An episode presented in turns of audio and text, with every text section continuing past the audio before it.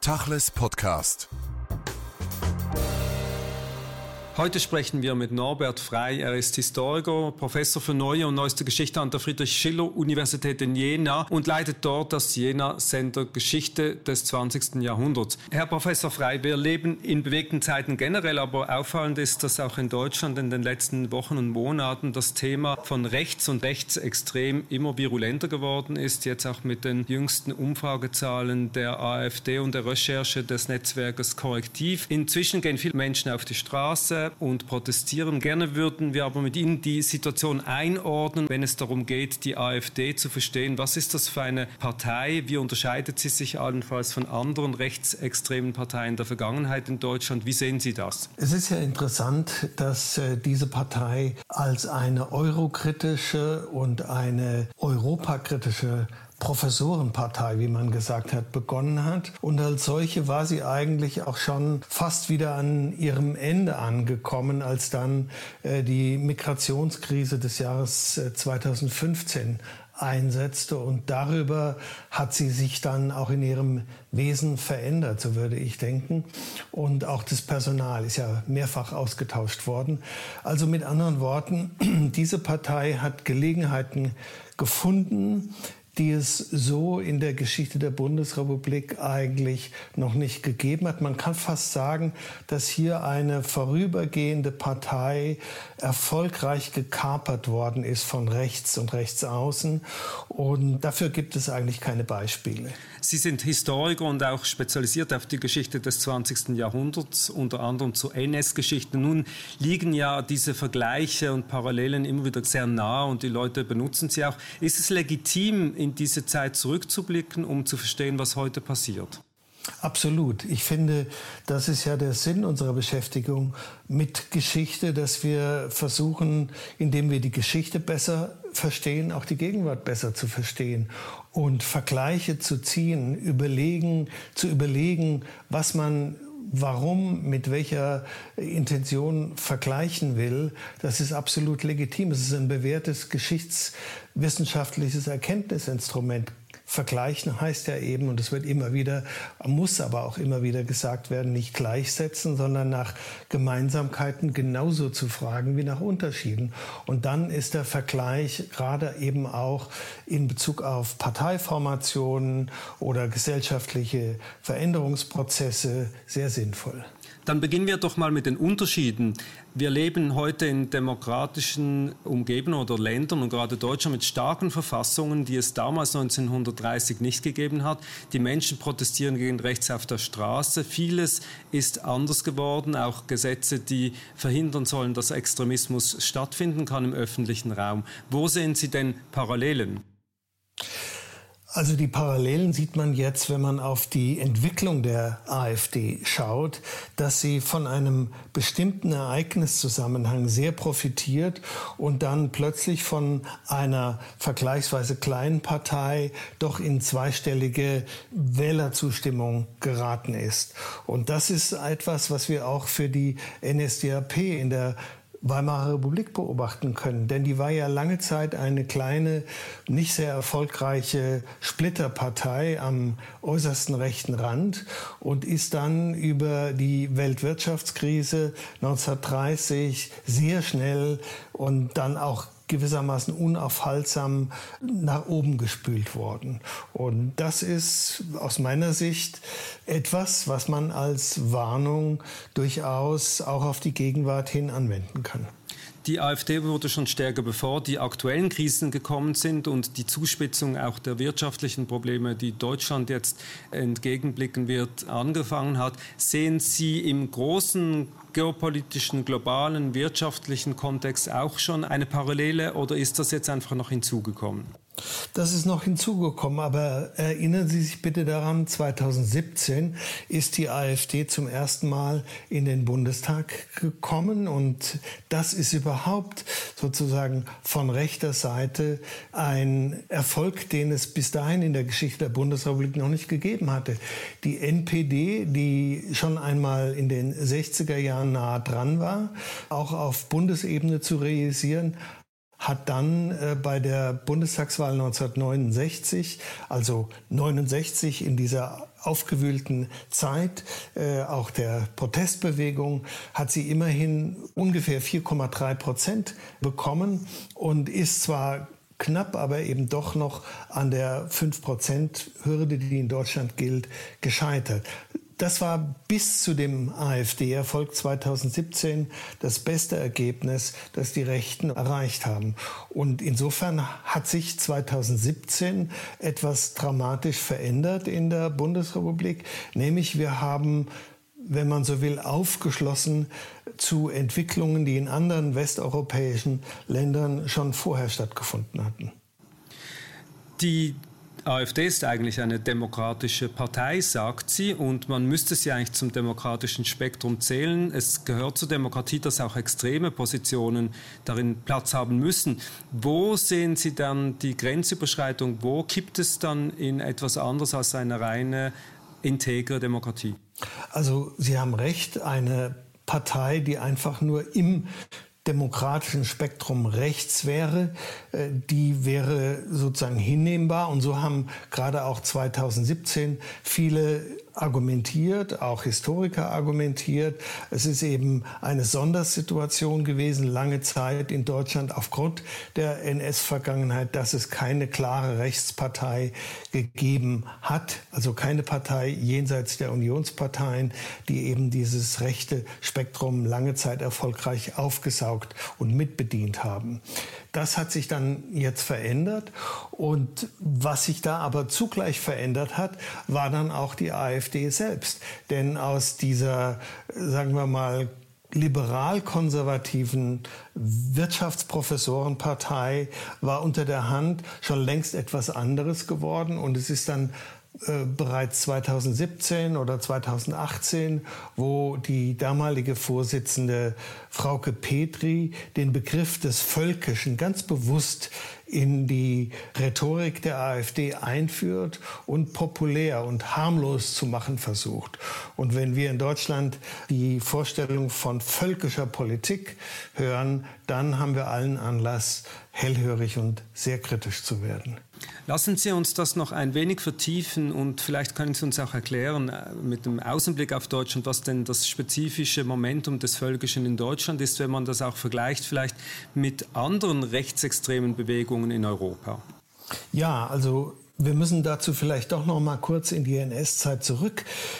Schon vor der nationalsozialistischen Machtübernahme gab es gerade auch im Bürgertum eine breite Sehnsucht nach dem Führer, der die sogenannte Volksgemeinschaft gewissermaßen aus Not und Elend befreien würde. Also diese Idee der Volksgemeinschaft, die auch im Ersten Weltkrieg schon eine Rolle gespielt hat, diese Idee wird zu den Erfolgsvokabeln der NSDAP und hinter diesem Konzept der Volksgemeinschaft steckt ja das der negativen Integration. Also diejenigen, die zur arischen Volksgemeinschaft, alles in Anführungszeichen, gehören sollen, äh, versus denjenigen, die eben Volksfremde, Volksfeinde, Gegner sind und die ausgegrenzt werden müssen. Insofern dieses Konzept von Volksgemeinschaft, das ist das, was im deutschen Kontext sich mit der Vorstellung, mit der völkischen Vorstellung eines ethnisch homogenen Volkes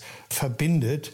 Und deswegen ist es wirklich ein Alarmzeichen, wenn eine Partei, die gerade eben in den Bundestag gewählt worden ist, 2017 zum ersten Mal, äh, dann mit diesem Begriff operiert und den populär zu machen versucht. Jetzt kann man den AfD-Vorsitzenden in Thüringen, äh, den äh, Herrn Höcke, darf man ja jetzt offiziell Faschisten nennen. Faschismus ist ein Begriff, der aus dem Italienischen kommt. Wenn Sie jetzt vergleichen AfD und die Faschisten von von Italien, die es ja immer noch gibt, und auch dort gibt es eine rechte Partei. Können Sie uns da Unterschiede oder Gemeinsamkeiten aufzeigen? Naja, ich würde erst mal sagen, dass die Tatsache, dass äh, Höcke als Faschist bezeichnet werden darf, ja nur etwas ist, was etwas mit der politischen Sprache der Auseinandersetzung in der Gegenwart der Bundesrepublik zu tun hat. Da hat eben ein Gericht so entschieden, dass diejenigen, die es belieben, ihn Faschist zu nennen, das eben dürfen. Nun ich lege in Bezug auf Höcke ehrlich gesagt nicht so großen Wert auf diese Bezeichnung Faschist, aber dass er völkische Ideen vertritt und auch in seinen Schriften propagiert, dass er ein ethnisch homogenes Volk will, dass er in diesem Sinne sich ganz klar in die nationalsozialistische Tradition stellt und eben von seinem Habitus auch hier versucht, Anleihen zu machen, das scheint mir evident zu sein. Und da muss ich dann nicht sozusagen auf den klassischen Faschismus italienischer Prägung hinaus, um ihn als äh, eine Figur zu zeichnen, die eben mit der parlamentarischen liberalen Demokratie der Bundesrepublik absolut unverträglich ist. Und wo würden Sie sagen, unterscheiden sich der sogenannte und von Ihnen vorhin beschriebene Volkskörper etwa im italienischen Faschismus zum deutschen? Also die Idee des Faschismus hatte natürlich auch eine ästhetische Dimension. Sie hatte auch eine Dimension mit den Kampfbünden. Alles das ist dann auch eine gewisse Parallelität zum Nationalsozialismus. Hitler schaut sich ja vieles bei Mussolini ab. Es gibt insofern tatsächlich ein, ein Vorbild.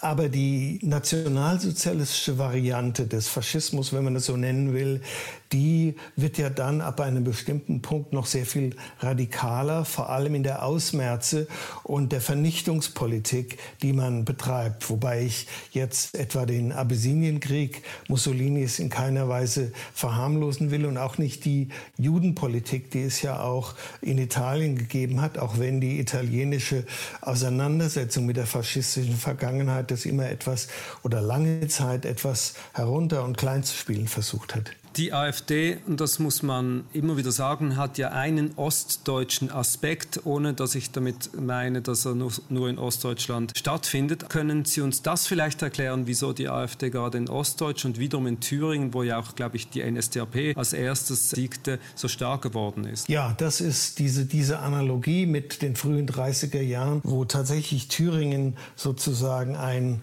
frühes Experimentierfeld für die Nationalsozialisten war, für deren Hoffähigwerdung wirklich eine wichtige Rolle gespielt hat mit einer ersten Regierung, die 1930 schon eben unter NSDAP-Beteiligung in Thüringen gebildet werden konnte und dann 1932 der Sieg dort mit 42, über 42 Prozent der Stimmen und der Bildung einer NSDAP-Regierung im bald sogenannten Mustergau Thüringen mit der ganzen rassistischen und Rassenpolitik, die dort praktiziert worden ist. Übrigens auch an die Universität, der ich angehöre, an die Universität Jena, dann mit einem Lehrstuhl für Rassekunde äh, gebracht worden ist. Also diese frühe Phase, gerade in Thüringen, äh, die ist natürlich in der gegenwärtigen Diskussion gar nicht beiseite zu lassen. Auf der anderen Seite muss man sagen, es ist eben nicht nur in Thüringen, sondern in vielen ostdeutschen Ländern oder eigentlich in allen ostdeutschen Ländern hat die AfD im Vergleich zum bundesweiten Durchschnitt überproportionale Zustimmung. Und dafür gibt es natürlich eine Vielfalt von Gründen. Darüber reden wir als Historiker, als Zeithistoriker, als Sozialwissenschaftler schon sehr lange. Wir gucken uns diese Transformationsprozesse an von der späten DDR in die frühe Bundesrepublik, die Belastungen, die sozialen Verwerfungen, die dieser Transformationsprozess mit sich gebracht hat. Und es gibt eine Vielzahl von Gründen, die dann geltend gemacht werden. Es gibt natürlich auch diesen allgemeinen Grund, dass sozusagen in der DDR keine Einübung in Demokratie über viele Jahrzehnte, also vom Dritten Reich in die DDR hinein hat stattfinden können, dass äh, sozusagen die Vorstellung von dem, was Demokratie eigentlich ist, auch in der DDR so nicht gelebt werden konnte, dass eben vielfach auch gerade bei DDR-Bürgern, die ihren Staat gewissermaßen zu verbessern trachteten.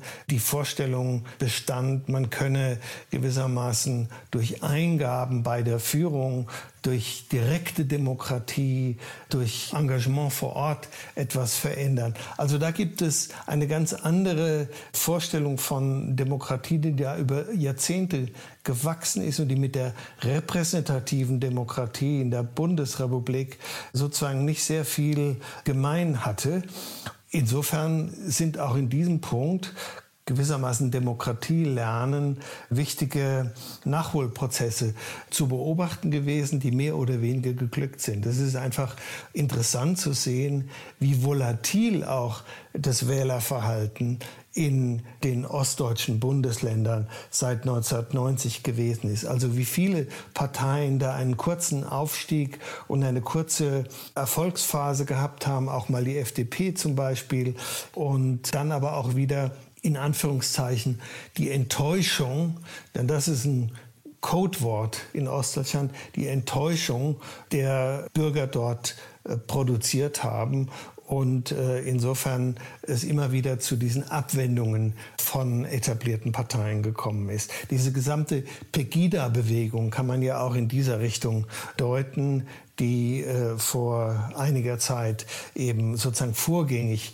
zur AfD in Ostdeutschland doch als ein Spezifikum zu beobachten war.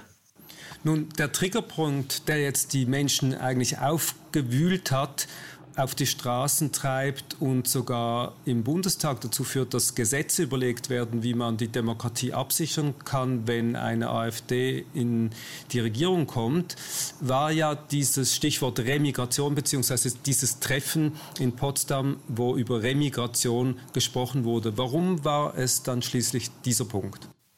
Ja, Sie sagten ja selbst, es ist ein Triggerpunkt oder man könnte auch sagen, das ist ein kritischer Moment. Das impliziert auch, dass es keineswegs das erste Mal war, dass in der AfD-Publizistik oder in AfD-Kreisen dieser Begriff gebraucht worden ist. Aber da kommt eben auch das Performative dazu, der spektakuläre journalistische Coup, dass man die dort abhört, dass es eine Villa wiederum am See ist und dass es sozusagen schnelle Assoziationen Kommunikationsmöglichkeiten gibt. Ich will dieses Treffen damit in keiner Weise verharmlosen, aber ich will sagen, dass Ähnliches natürlich auch vorher schon beobachtbar gewesen wäre und zum Teil auch ja beobachtet worden ist. Aber Jetzt ist eben gewissermaßen dann auch dies der Tropfen, der das Fass zum Überlaufen gebracht hat und der eine Öffentlichkeit, die eben zunehmend natürlich auch von diesen Umfrageergebnissen der AfD irritiert war, jetzt zur Mobilisierung bringt.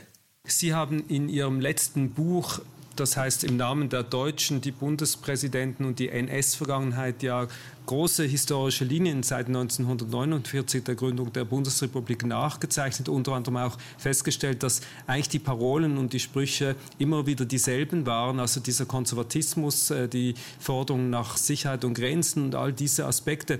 Wo sehen Sie dann eine Entwicklung in Deutschland, die sich absetzt von diesem Narrativ und auch dieser, wenn man es groß sehen würde, konkreten Linie, die immer wieder linear bleibt? Ja, also in dem Buch geht es ja um den Anteil, den die Bundespräsidenten seit Theodor Heuss, dem ersten Bundespräsident, daran hatten, dass im Laufe der Jahrzehnte in der Bundesrepublik so etwas wie ein selbstkritischer Umgang mit der NS-Vergangenheit sich herausbilden konnte. Und mein Argument ist hier, dass die Bundespräsidenten, angefangen eben von Heuss mit dem Begriff der Kollektivscham, den er dem apologetisch äh, abgelehnten Begriff der Kollektivschuld entgegensetzt, dass die Bundespräsidenten hier eine wirklich wichtige, gewichtige Rolle gespielt haben. Und dieser Prozess zieht sich eigentlich durch, auch über die Bundespräsidenten, die ich beobachtet habe, also bis hin zu Richard von Weizsäcker mit seiner berühmten Rede vom 8. Mai 1985 hinaus bis eigentlich in die Gegenwart, bis zum gegenwärtigen Bundespräsidenten. Alle arbeiten in dieser Linie und begreifen die kritische Auseinandersetzung mit der NS-Vergangenheit gewissermaßen als Teil der bundesrepublikanischen politischen Kultur und Identität. Und dagegen wehrt sich nun seit einiger Zeit eine Opposition von rechts außen in Gestalt der AfD, weil man erkennt, dass es einen offenkundigen Anteil im Publikum gibt, dem gewissermaßen in Analogie zu dem, was in den 50er Jahren der Fall war, nämlich die Forderung nach Schlussstrich, jetzt auch wieder so etwas in den Sinn kommt und äh, deswegen dann also Höcke mit seinem Begriff, es brauche eine Wende um 180 Grad in der deutschen Erinnerungskultur oder etwa der Gauland mit seinem Begriff vom Vogelschiss der NS-Zeit, auf dem man nicht so ewig herumoperieren soll, sondern äh, man soll die gesamte deutsche Geschichte anschauen. Also mit anderen Worten, es kommt jetzt dieser Gegenwind organisiert gegen die selbstkritische Auseinandersetzung mit der NS-Vergangenheit in Form der AfD. Und das ist ein Punkt, an dem die AfD tatsächlich offenkundig auch Wählern und Wählerinnen entspricht. Und die AfD selbst möchte diesem Thema natürlich ganz anders entgegentreten, einen Schlussstrich ziehen. Die Weimarer Republik, die Sie am Anfang unseres Gesprächs erwähnt haben, möchte ich nochmals kurz äh, versuchen zu vertiefen am Beispiel der Co-Vorsitzenden der AfD, Alice Weidel. Sie ist ja eine kontroverse Figur. Sie ist bekennende Homosexuelle, lebt in der Schweiz. Sie widerspricht ja oft dem äh, Bild einer AfD-Politikerin, müsste ja eigentlich hervorragend passen in die Weimarer Republik und trotzdem ist sie eine Identifikationsfigur für die Wählerinnen und Wähler der AfD. Weshalb? Weshalb denn das? Ich weiß nicht, inwieweit Frau Weidel wirklich eine Identifikationsfigur für die Wählerinnen und Wähler ist. Ich weiß das auch nicht von ihrem Co-Vorsitzenden Kropalla. Es ist die Rhetorik, die die beiden in unterschiedlicher Weise bedienen und die Rhetorik anderer Figuren. Es ist äh, diese gewisse Raffiniertheit, mit der auch die sozialen Medien von der AfD sehr viel länger und sehr viel intensiver schon als von den traditionellen Parteien bedient worden sind. Also mit anderen Worten, ich sehe dort nicht etwa ein besonderes Charisma am Wirken. Das ist übrigens auch ein deutlicher Unterschied zur Weimarer Zeit und zu Hitler und zum Führerdenken in der Weimarer Zeit. Es sind ja keine besonders charismatischen Figuren, die die AfD aufzubieten hat, sondern es ist die Sprache und es ist die Denke, die vielen Leuten offensichtlich entspricht die Sprache und die Denke, die Schleusen dafür hat ja eigentlich Donald Trump geöffnet in seiner ersten Präsidentschaft. Viele Politikerinnen und Politiker haben von ihm kopiert, die Art und Weise, wie er offen gesprochen, gelogen und polarisiert hat. Das sieht man natürlich auch in einer Bewegung wie der AfD, auch in der Reaktion jetzt zum Beispiel auf die Recherche vom Korrektiv, wo dann alles mit Stasi-Methoden und Verschwörung verglichen wird. Kann man dazu etwas sagen, beziehungsweise dieses Kopieren von, von etwas, was in Deutschland ja in dieser Form gar nicht existiert hat, kann sich das durchsetzen? Das ist interessant zu beobachten, wie gut doch in diesen Kreisen der AfD diese neue populistische Rhetorik beherrscht wird. Auch Begriffe zu besetzen, umzudeuten, etwa den Remigrationsbegriff, der ja letztlich nur auf Vertreibung und Deportation hinausläuft. Dafür benutzt man dann diesen scheinbar eleganten Begriff der Remigration, der im Übrigen ja auch eine ganz und gar nüchterne Vergangenheit hat oder Gebräuchlichkeit hat in dem Sinne, als es nach 1945 darum gegangen ist, doch möglichst auch diejenigen, die im Nationalsozialismus aus Deutschland herausgetrieben, vertrieben worden sind, die geflüchtet sind, einzuladen, in Teilen jedenfalls des demokratischen Spektrums, doch nach Deutschland zurückzukommen, also zu remigrieren. Fritz Bauer, einer, der heute sehr in Ehren gehalten wird, ist ja in diesem Sinn auch ein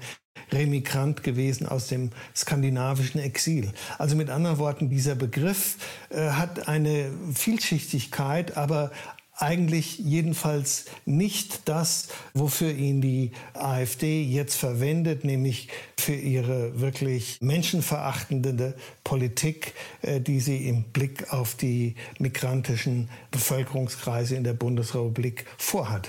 Neben der AfD und dem Stärkewerden der Partei gibt es ja noch die anderen Entwicklungen. Zum einen die Reichsbürgerbewegung, die identitäre Bewegung in Deutschland, die Partei, die Hans-Georg Maaßen, der ehemalige Verfassungsschutzpräsident, gegründet hat, die sehr recht steht, Sarah Wagenknecht mit ihrem Bündnis. Was ist da los in Deutschland?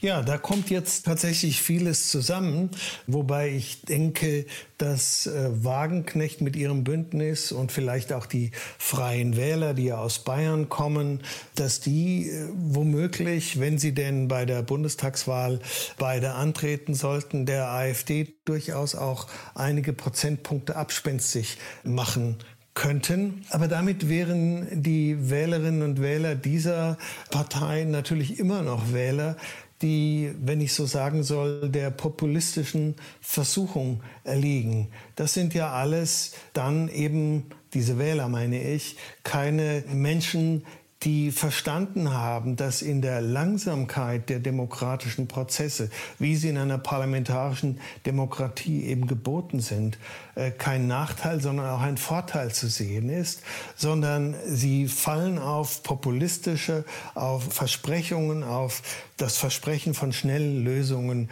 herein. Und ja, das Spektrum derer, die mit diesen populistischen Parolen äh, vorangehen, das ist jetzt ein bisschen größer noch geworden. Vielleicht schadet das dann auch dem Wahlerfolg der AfD. Was äh, Maßen angeht, dann müssen wir ja tatsächlich auch etwas zur Kenntnis nehmen, was in dieser Person wirklich ganz gut verkörpert ist, nämlich dass anders als vielleicht auch meine Generation von Historikerinnen und Historikern das äh, wohl angenommen hat, dass das rechtskonservative bis rechtsradikale Bürgertum in der Bundesrepublik nie wirklich ganz ausgestorben ist. Und dass das, worum sich dann etwa auch ein Armin Mohler in der Siemens Stiftung den, seit den 50er Jahren bemühte, dass äh, nämlich man in den konservativen Parteien, den Unionsparteien, aber auch bei der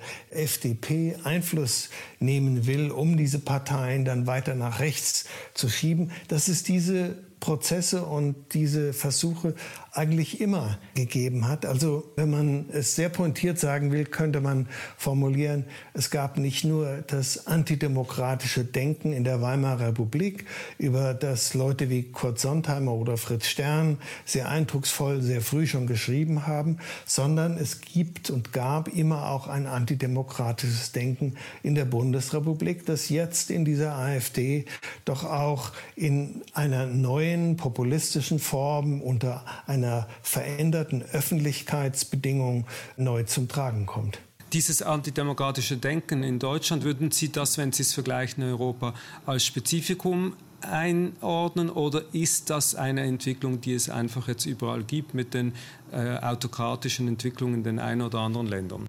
Nein, es ist kein deutsches Spezifikum und gerade mit dem letzten Punkt, den ich eben sagte, dass das mit dem Strukturwandel der Öffentlichkeit und mit den gewandelten Möglichkeiten auch der Öffentlichmachung in den sogenannten sozialen Medien, dass mit all dem, und das ist ja eine weltweite Entwicklung, die Möglichkeiten für populistische Organisationen, für populistische Bewegungen sehr viel größer geworden sind. Insofern ist das ein allgemeiner Befund Befund, eine allgemeine Bedrohung für die Demokratie, wie wir sie kennen, für die parlamentarische repräsentative Demokratie.